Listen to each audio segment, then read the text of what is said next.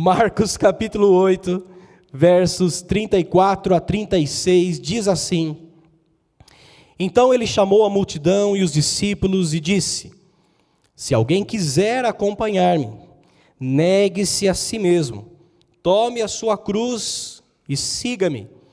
Pois quem quiser salvar a sua vida, a perderá.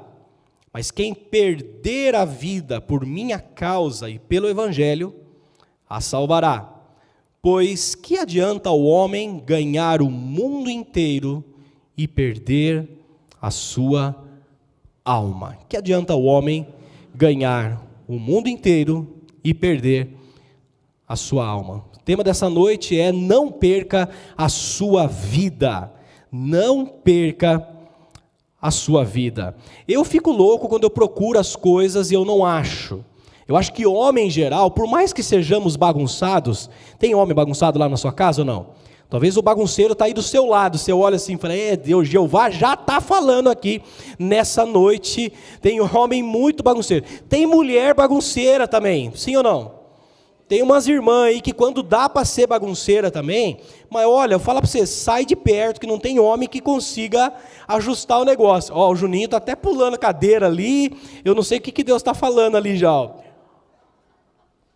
Lá em casa, mais ou menos assim também. Mas eu, eu, eu procuro sempre ter as minhas coisas no lugar, por mais que não seja o lugar tão certo de estar. Esses dias eu estava vindo para a igreja e cadê o controle do portão aqui? Eu falei, pronto, a chave está distribuída e uma estava com o Fê, a outra está com o pastor Fernando. Então eu falei, eu não tenho a chave da porta do lado. Eu falei, se eu não achar esse controle, e cadê a chave? Revira e volta e tal. Não achava o controle. E o pior, quando você caça, caça, caça uma coisa que você perdeu, e você vai, procurou num lugar umas 20 vezes, e de repente uma voz lá dentro de você eu acredito ser a voz do Espírito Santo te falando: olha mais uma vez. Você já ouviu essa voz? Quando você perdeu uma coisa e fala assim, vai procurar de novo no mesmo lugar. Às vezes é a voz da sua esposa que Deus usa para falar. Você já olhou na gaveta? Você já olhou embaixo não sei do que e tal? E você fala, já olhei. Mas daí você vai mais uma vez procurar. E onde está? Está lá. Tá lá. E estava no meu carro, só que ele estava caído embaixo do câmbio, ali perdido. A gente fica desesperado quando a gente perde alguma coisa e tira um pouco do daquele senso de controle que a gente acha que tem sobre as coisas. Ninguém gosta de perder na vida. A gente não gosta de perder nada. A gente não gosta nem de perder no par ou ímpar. É, eu, eu, eu venho de uma família, gente do céu. A nossa família, a família do meu lado, os familiares da família Lima, a gente tem um grupo no WhatsApp, chama Família Lima, alguns deles assistem os nossos cultos aqui, que Deus os abençoe. Mamãezinha sempre está assistindo e mandando depois, filho, como foi bonito hoje. Mamãe, te amo. E a, a nossa família, a dita família Lima, é uma família extremamente competitiva. Competitiva. Sabe aquelas pegadinhas é, de, de, que, que tem na internet, ou aquelas charadas que tem na internet, aquelas frases que você tem que descobrir o que, que é? Nossa, quer ver a família virar no girar e mandar uma charada dessa lá. E aí fica todo mundo tentando achar que sabe, que responde certo e tal. Por quê? Porque nós somos competitivos. Por natureza, a gente não gosta de perder. E quando a gente perde, é uma dor para você reconhecer o que você perdeu, que você não estava certo. Agora, falando em termos da vida, gente, quando a gente fala de perder, de perca na vida, é uma palavra um pouco entristecedora para nós. Porque geralmente quando falamos de perda, nós estamos ligando isso a algo que fracassou em nós.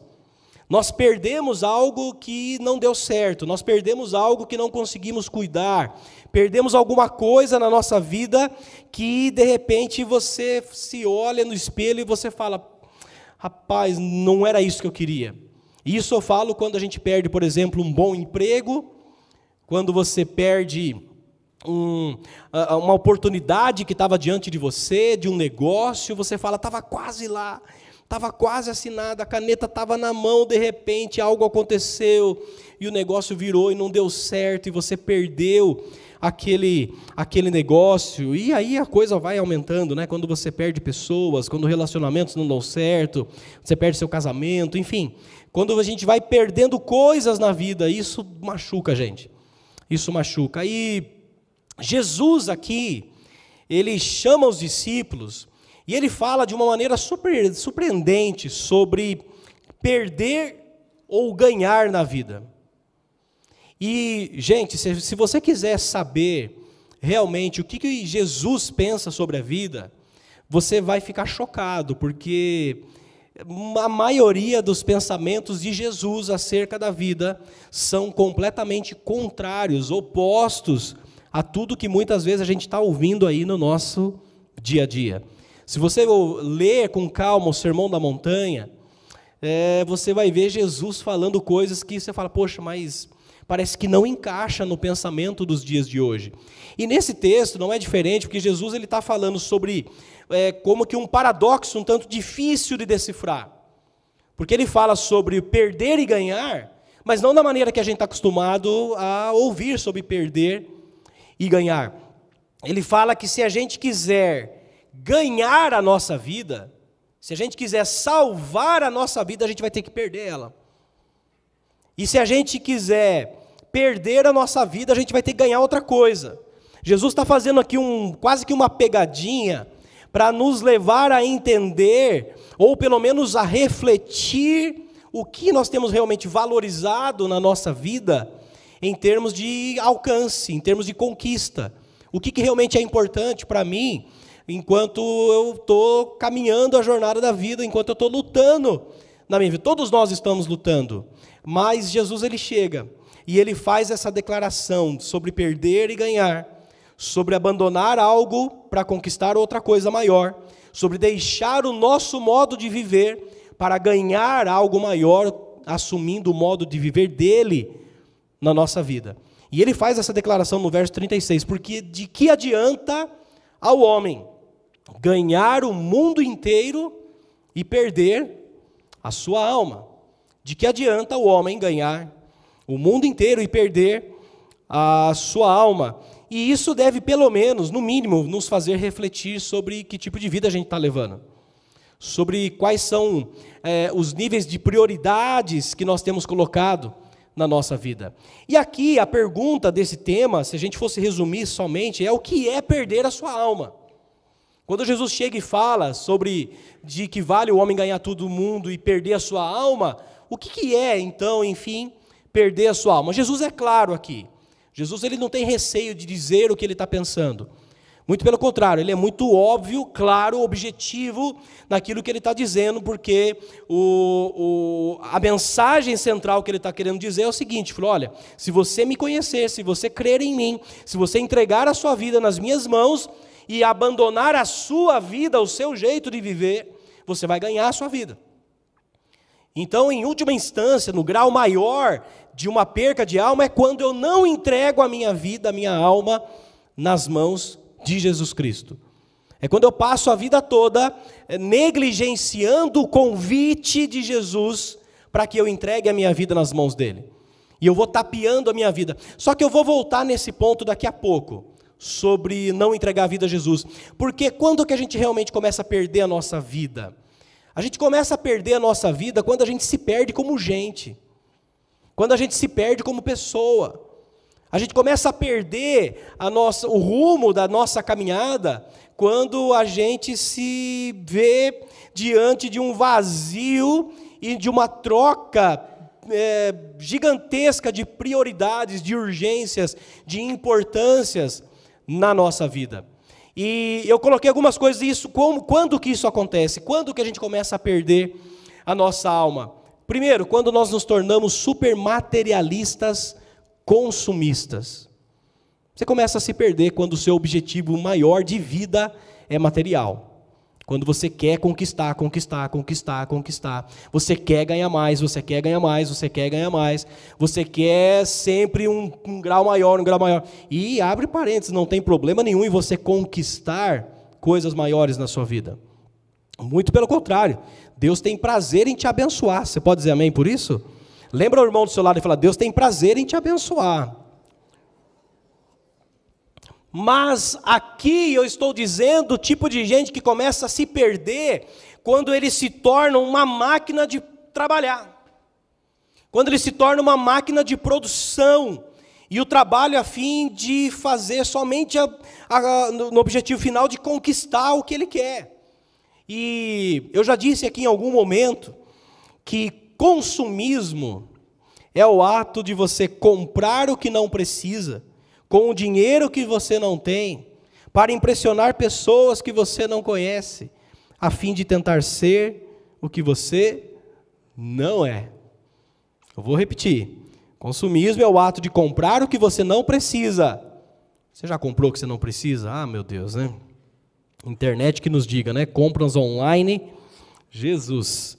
Com o dinheiro que você não tem, cartão de crédito, não é seu aquele dinheiro ainda até que você pague essa fatura totalmente depois. Não é seu, cheque especial, não é seu aquele dinheiro.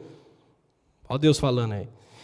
Dinheiro que você não tem para impressionar pessoas que você não conhece. Você quer passar na frente de algum lugar com um carro que você gostaria de ter, para que eles olhem para você e falem: Ó, oh, você nem conhece as pessoas. E ainda a fim de tentar ser aquilo que você não é. E aí, gente, esse tipo de pessoa que começa a se perder no consumismo, no materialismo, ele se torna alguém não que consome, mas que é consumido pela cobiça. Ele se torna alguém que é consumido pela inveja, pelo orgulho, vive se comparando com aquele que tem mais. Não, não posso, não é possível, não posso perder, eu tenho que crescer. E como em muitos casos esse consumismo, materialismo passa a ser muito forte dentro de nós, a gente acaba nesse grau, quando a gente começa a perder a vida nesse grau, a gente começa a negociar os nossos valores e princípios. Aquilo que de repente lá atrás você não negociava, não, eu não vou assinar uma nota se ela não estiver correta. Eu não vou fechar esse negócio se ela não tiver ok. Eu não vou fazer isso se não tiver transparente. Eu não vou fazer tal coisa se não for justo para ambas as partes. Aí com o tempo você vê que a coisa vai crescendo, e você vê que se der um jeitinho e tal, você começa a negociar os seus valores. Você começa a abrir concessões. Você fala, ah, pastor, mas afinal de contas, tem que dar um jeitinho, tem que fazer alguma coisa. Você começa a se perder se você está nesse grau. Segunda coisa que faz com que a gente comece a sentir que está é, se perdendo na vida ou perdendo a nossa vida é quando eu desperdiço a minha vida. Quando você passa a sua vida lutando as lutas erradas. Lutas a gente vai ter na vida, sim ou não? A gente vai ter várias lutas. A luta para você levantar cedo, dependendo do horário que você levanta. Eu escutei o pastor Fernando pregando aqui sábado para os jovens, e ele falou assim: não, eu tenho o costume de acordar quatro e meia, quinze para cinco da manhã. Eu falei, Deus que ajude e abençoe, em nome de Jesus, porque meu, eu só consigo, como diz o Alves, né, do Alves Esquilos, eu só fico bem animado depois das nove, alguma coisa assim que ele diz, né, no filme dele, é quase eu, eu tô quase aí, como eu sempre fui mais noturno do que diurno, mas a gente passa lutando a vida para você levantar, para você ter motivação para fazer o que tem que fazer. Você luta para ir para o seu trabalho, para ir no campo onde você tem que lutar para trazer o sustento para sua casa. Você luta para manter o seu relacionamento. Você luta, só que quando a gente começa a se perder na vida, as nossas lutas começam a se tornar desproporcionais. Você começa a guerrear lutas que não são reais. Você começa a misturar e a gastar uma energia muito maior e desperdiça a sua vida assim.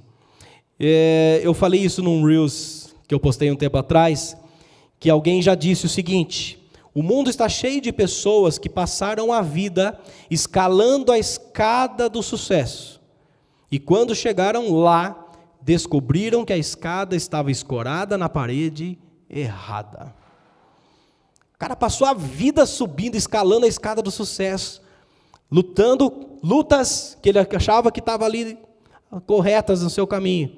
E quando ele chega lá, ele olha para o lado e ele fala: Caramba, eu escorei essa escada na parede errada. Eu escutei uma coisa uma vez que eu achei legal, porque existe uma coisa chamada nível básico de felicidade. Olha para o lado e fala: Você é feliz? Você está feliz hoje?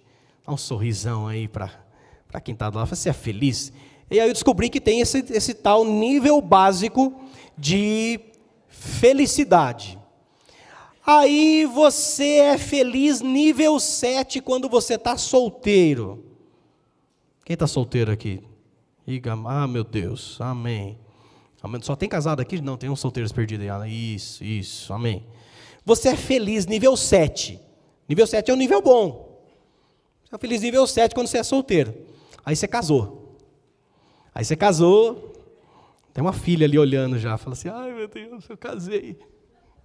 22 dias que ela casou hoje. O pai, ó, o pai está contando, né? e aí você vai passar a sua lua de mel com o seu príncipe, com a sua princesa. Você vai para Campo do Jordão, você vai para Gramado. Ou se, o seu, se a gravata foi boa na noite, você vai para Paris, não sei onde você vai.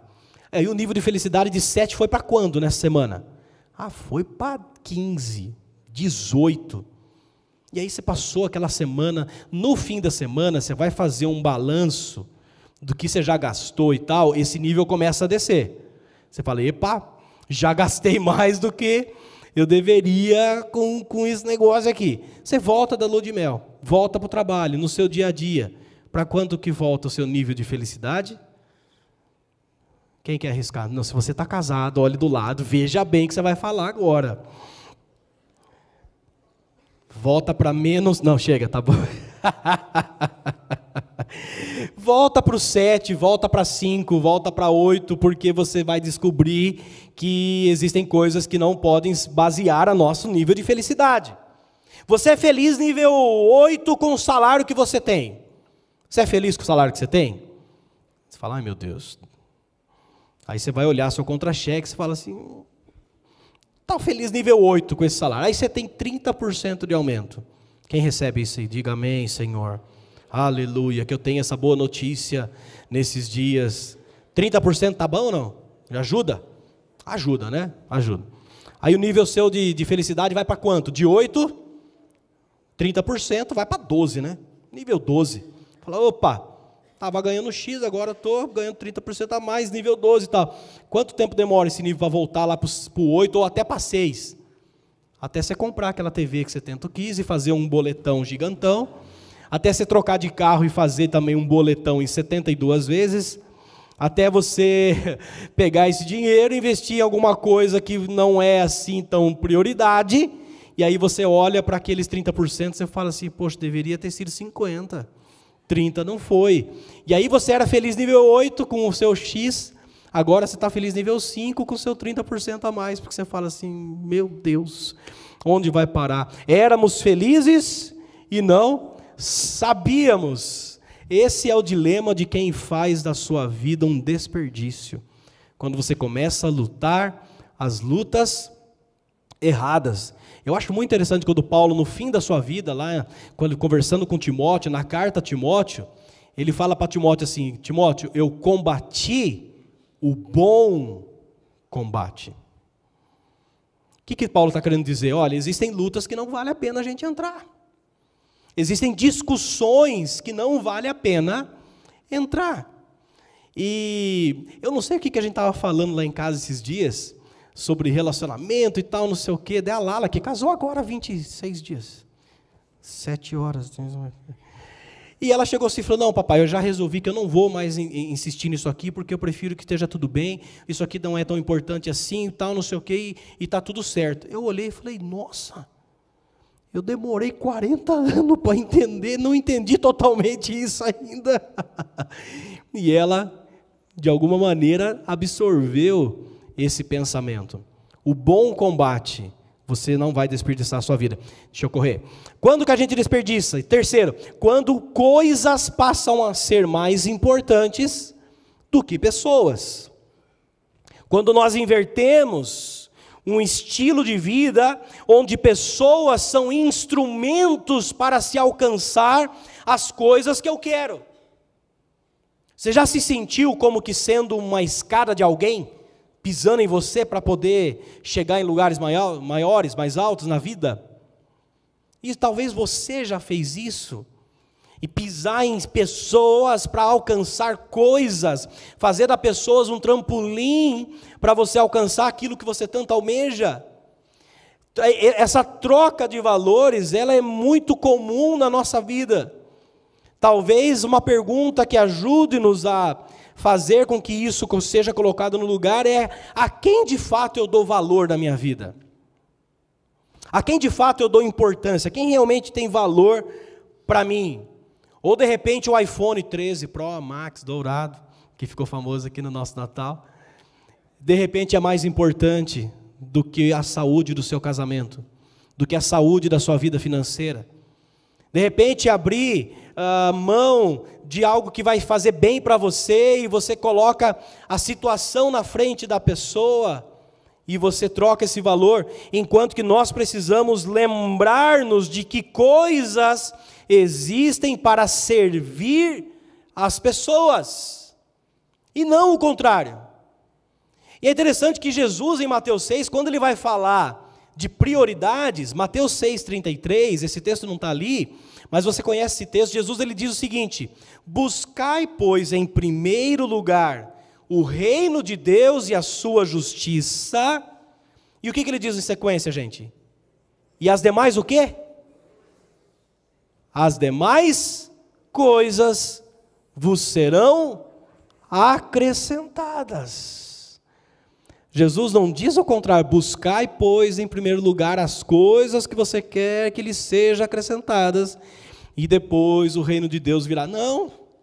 A prioridade precisa ser ajustada na nossa vida, e a gente começa a se perder quando pessoas passam a ser menos importantes do que as coisas que a gente quer alcançar. Tome cuidado, porque aquilo que você pode estar chamando de bênção, a palavra de Deus pode estar chamando simplesmente de coisa aquilo que você pode estar chamando de a grande oportunidade da sua vida, se você não tiver com a, a, a, dinâmica correta, com a ótica correta da situação, você pode estar invertendo bênção, chamando bênção, quando a palavra de Deus está olhando e falando assim, isso aí é só coisa, a bênção não é essa. A bênção que eu quero para você não é essa. Quem está entendendo aqui, diga amém. Quarto lugar, quando a gente perde nossa vida, quando vivemos como se não tivéssemos escolha. Quando a gente vive na vida que a gente está sempre numa sinuca de bico. não, pastor, eu não tive escolha, eu não tive outra alternativa a não ser aceitar essa situação. Eu não tive escolha nesse relacionamento. Eu sabia que ele batia na mãe dele. Eu sabia que ele era um bruto. Eu sabia que ela era assim, que ela era assado. Eu sabia que esse, essa sociedade, esse negócio, o cara já teve problema. Eu sabia disso.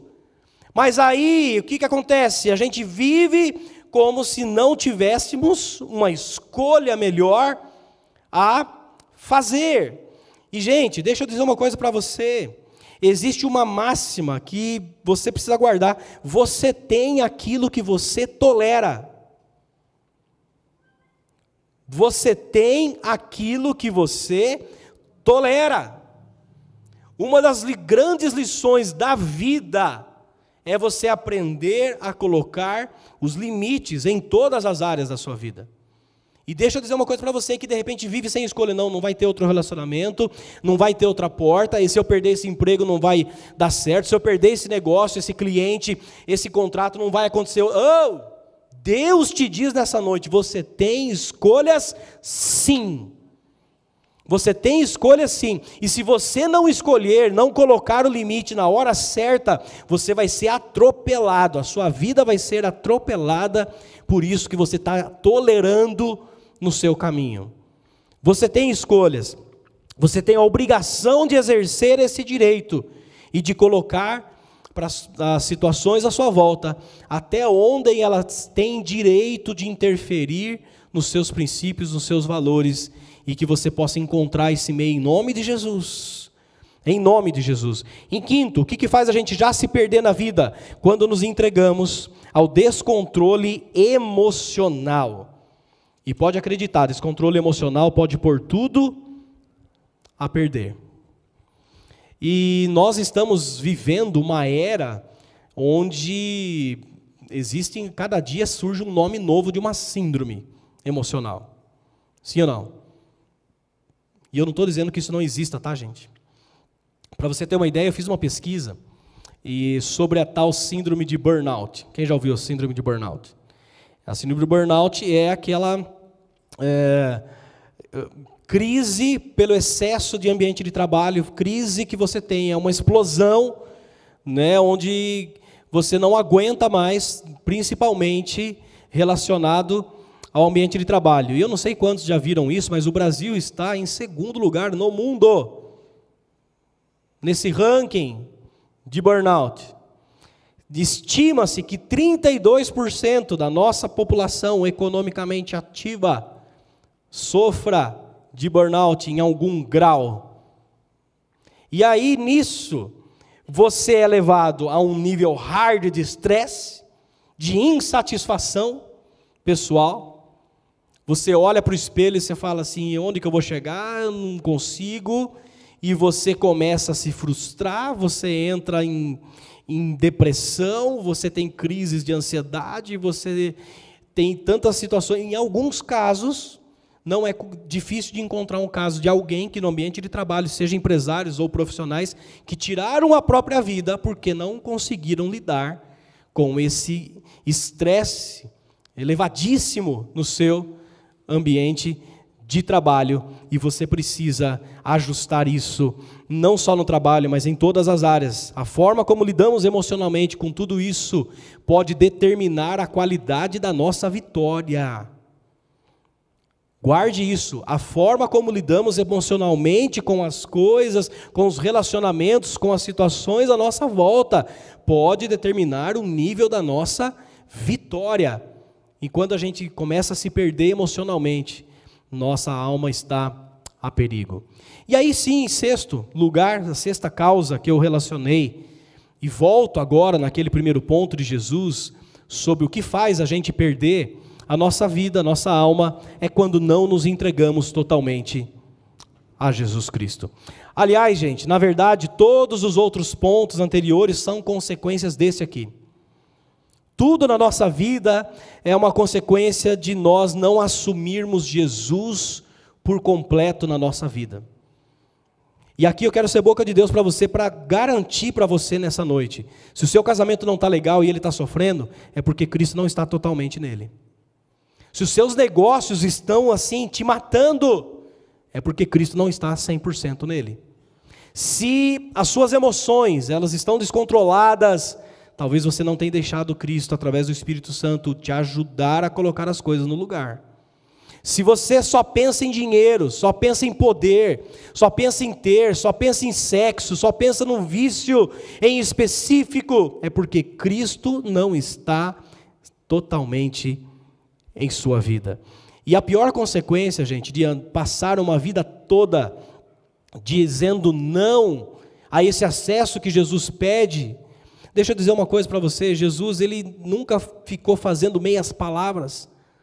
É interessante porque ele chega aqui ele fala: se alguém quiser me acompanhar, se alguém quiser me seguir, o convite de Jesus é para aquele que entende que não existe nada melhor do que aceitar o caminho que é proposto para ele nas nossas vidas. Quantos entendem isso nessa noite? Diga amém.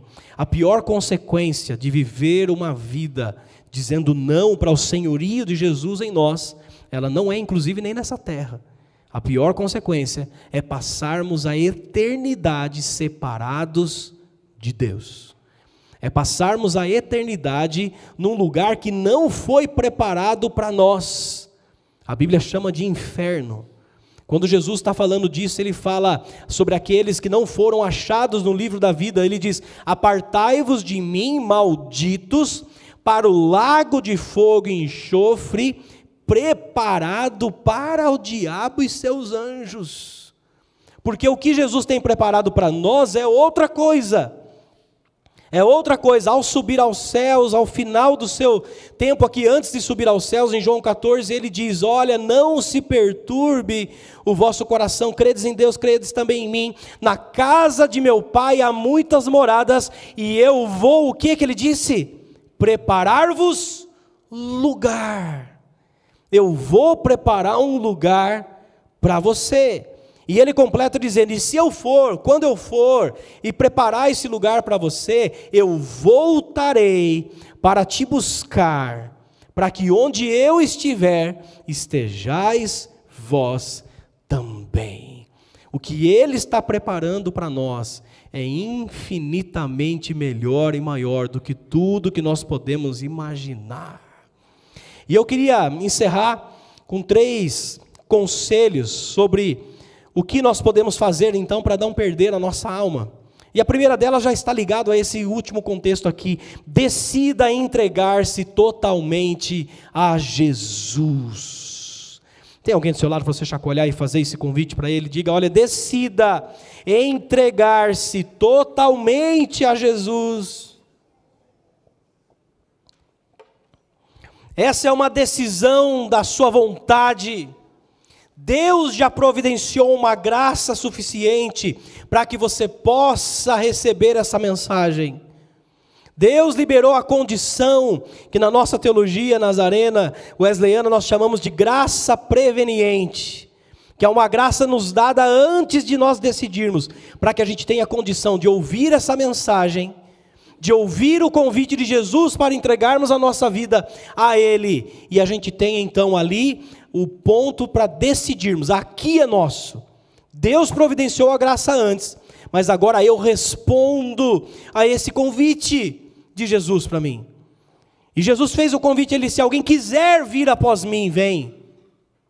De manhã, quando eu disse aqui sobre o rio de Deus fluindo em nós, o texto de Jesus, ele se levanta naquele último dia da festa e ele fala: Se alguém tem sede, vem a mim e beba.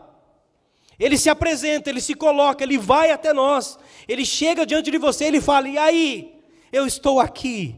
Quantos querem se entregar nas minhas mãos? O convite de Jesus é claro, e nós nessa noite não podemos deixar de olhar para a nossa vida e entender que os maiores problemas que nós citamos aqui, problemas financeiros, problemas de relacionamento, amorosos, problemas com, com, com a, a família, do, do relacionamento dentro de casa, problemas com sonhos que não acontecem, emoções que estão doloridas, isso tudo é difícil sim.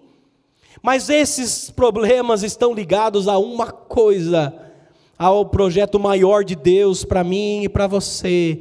Ele diz de que vai adiantar você ganhar tudo isso e você perder a sua alma. O convite de Jesus é claro para mim e para você. Quem quiser vir após mim, venha. Aquele que tem sede, venha. Eu disse pela manhã o último convite de Apocalipse, lá com Apocalipse 22, no finalzinho.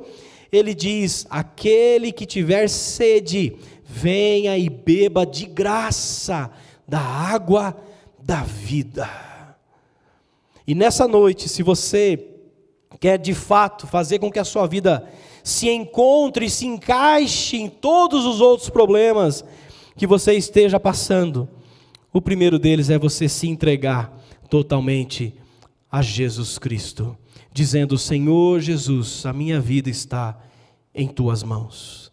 A minha vida, a partir de agora, ela está entregue totalmente em tuas mãos. Eu não quero só a multiplicação de pães, eu não quero só a sua provisão, eu não quero só tuas bênçãos, eu quero muito mais do que isso. Eu quero que o Senhor se assente no trono do meu coração e governe a minha vida. Quantos querem isso nessa noite? Diga amém. Aleluia. Em segundo lugar, aí começa o contexto ficar mais claro para nós. Se você decide se entregar totalmente a Jesus, segunda coisa, esteja disposto a fazer renúncias esteja disposto a fazer renúncias. Jesus ele fala: se alguém quiser vir após mim, ele completa: negue-se a si mesmo, tome a cada dia a sua cruz e siga-me. E aqui, gente, fazer renúncias parece algo assim dolorido demais. Parece ser algo assim que se fala assim: não, eu não vou abrir mão disso, daquilo e tudo mais. E eu, eu, eu imaginei algo para ficar claro para mim e aqui nessa mensagem sobre o que significa fazer renúncias de uma maneira simples. E eu coloquei o seguinte: fazer renúncias é ser cristão primeiro e depois as outras coisas. Primeiro eu sou cristão, depois eu sou um marido. Primeiro eu sou um cristão, filho de Deus, depois eu sou uma esposa. Primeiro eu sou cristão, depois eu sou um empregado, depois eu sou um funcionário. Primeiro eu sou cristão, eu pertenço a Deus, depois eu sou um empresário. Primeiro eu sou cristão, primeiro eu pertenço, pertenço a Deus, depois eu sou um pastor. Quem está entendendo isso aqui? Esteja disposto a fazer renúncias, dizer não para aquilo que vem antes, a idolatria é isso. Nós muitas vezes cristãos aqui protestantes do Brasil, nós temos muitas vezes a ideia de que idolatria é somente a religião católica romana, com alguma imagem lá que a gente tem, e não é. É muito mais do que isso. E tem muito cristão que se diz protestante que está vivendo em idolatria, porque tudo aquilo que eu coloco entre mim e Deus se coloca o meu ídolo, se torna o meu ídolo. E se eu não estiver disposto a fazer renúncias, a dizer não para isso tudo, e sim para Jesus, eu vou perder a minha vida. Eu vou perder a minha vida. Renuncie à sua vontade e os seus desejos para viver a vontade de Jesus, de Deus, na sua vida. Você pode dizer amém por isso? Gente, o Evangelho não é simples, não é fácil. Simples ele é, ele não é fácil. Simples é porque é nós que complicamos. O convite de Jesus aqui é claro. Quem consegue entender o convite de Jesus aqui nessa noite? E você lembra Jesus no Getsemane, gente? Um dos piores momentos de Jesus antes de enfrentar a cruz. Jesus ele está lá e como homem que ele era, a Bíblia diz que ele era 100% Deus e 100% homem. E lá no Getsemane, Jesus chega e ele fala: Senhor, se possível, afasta de mim esse cálice sem que eu beba. Mas a oração terminou aí? Qual foi o final da oração? Contudo, seja feita a tua vontade e não a minha. Talvez o Espírito Santo nessa hora vai começar a trazer uma listinha aí no seu coração de coisas que você precisa renunciar na sua vida. De coisas que estão se colocando entre você e a graça de Deus, entre você e o bom fluir de Deus na sua vida. E nessa noite, eu queria que o Espírito Santo pudesse te levar para casa hoje com essa incomodação santa. Quem sabe o que eu estou dizendo? Não é uma palavra para te trazer, deixar pesado, te fazer pensar mal, não. Mas as palavras que mais mexem com a gente, não é aquela que você sai, oh, glória, aleluia e tal. Isso é muito bom. Mas as palavras que mais mexem com a gente é quando a gente sai assim, é verdade, a palavra de Deus está certa, eu estou errado. Eu preciso corrigir isso na minha vida. Deus está falando para mim já há tempo que eu preciso resolver essa situação e eu não resolvo, eu preciso deixar a minha vida nas mãos dele, eu preciso renunciar a isso. E que em nome de Jesus você saia com essa incomodação santa, boa, porque a incomodação, segundo o Espírito Santo, a palavra do Senhor nos diz que ela leva-nos ao arrependimento. E o arrependimento conduz-nos à presença de Deus. Diga amém. E em último, terceiro e último lugar, enquanto o pessoal do louvor já pode subir, se prepare para viver o melhor de Deus em todas as áreas da sua vida. Você pode dizer amém por isso.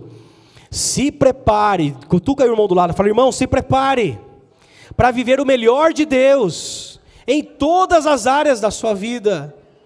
Sabe por quê? Porque o convite de Jesus, ele não termina simplesmente, é, você vai assim. Ele termina dizendo: se você perder a sua vida, quem perder, quiser salvar a sua vida, a perderá, mas quem perder a sua vida por minha causa e pelo evangelho, a salvará. Você vai encontrar salvação para a sua vida, você vai encontrar consolo, descanso para a sua alma, você vai encontrar renovo na presença do Senhor, você vai encontrar portas que se abrem e ninguém pode fechar, você vai encontrar paz no seu coração, que nada nesse mundo pode trazer. Quando você deitar na sua cama, no seu travesseiro, você vai olhar para os céus e simplesmente dizer: Senhor, muito obrigado muito obrigado, Pai, porque o Senhor me alcançou. E se minha vida está sendo perdida, os meus planos, os meus sonhos se perdem, para que o Senhor plante os teus em mim, eu quero, eu tomo posse, porque eu sei que a vontade do Senhor para mim é boa, perfeita e agradável.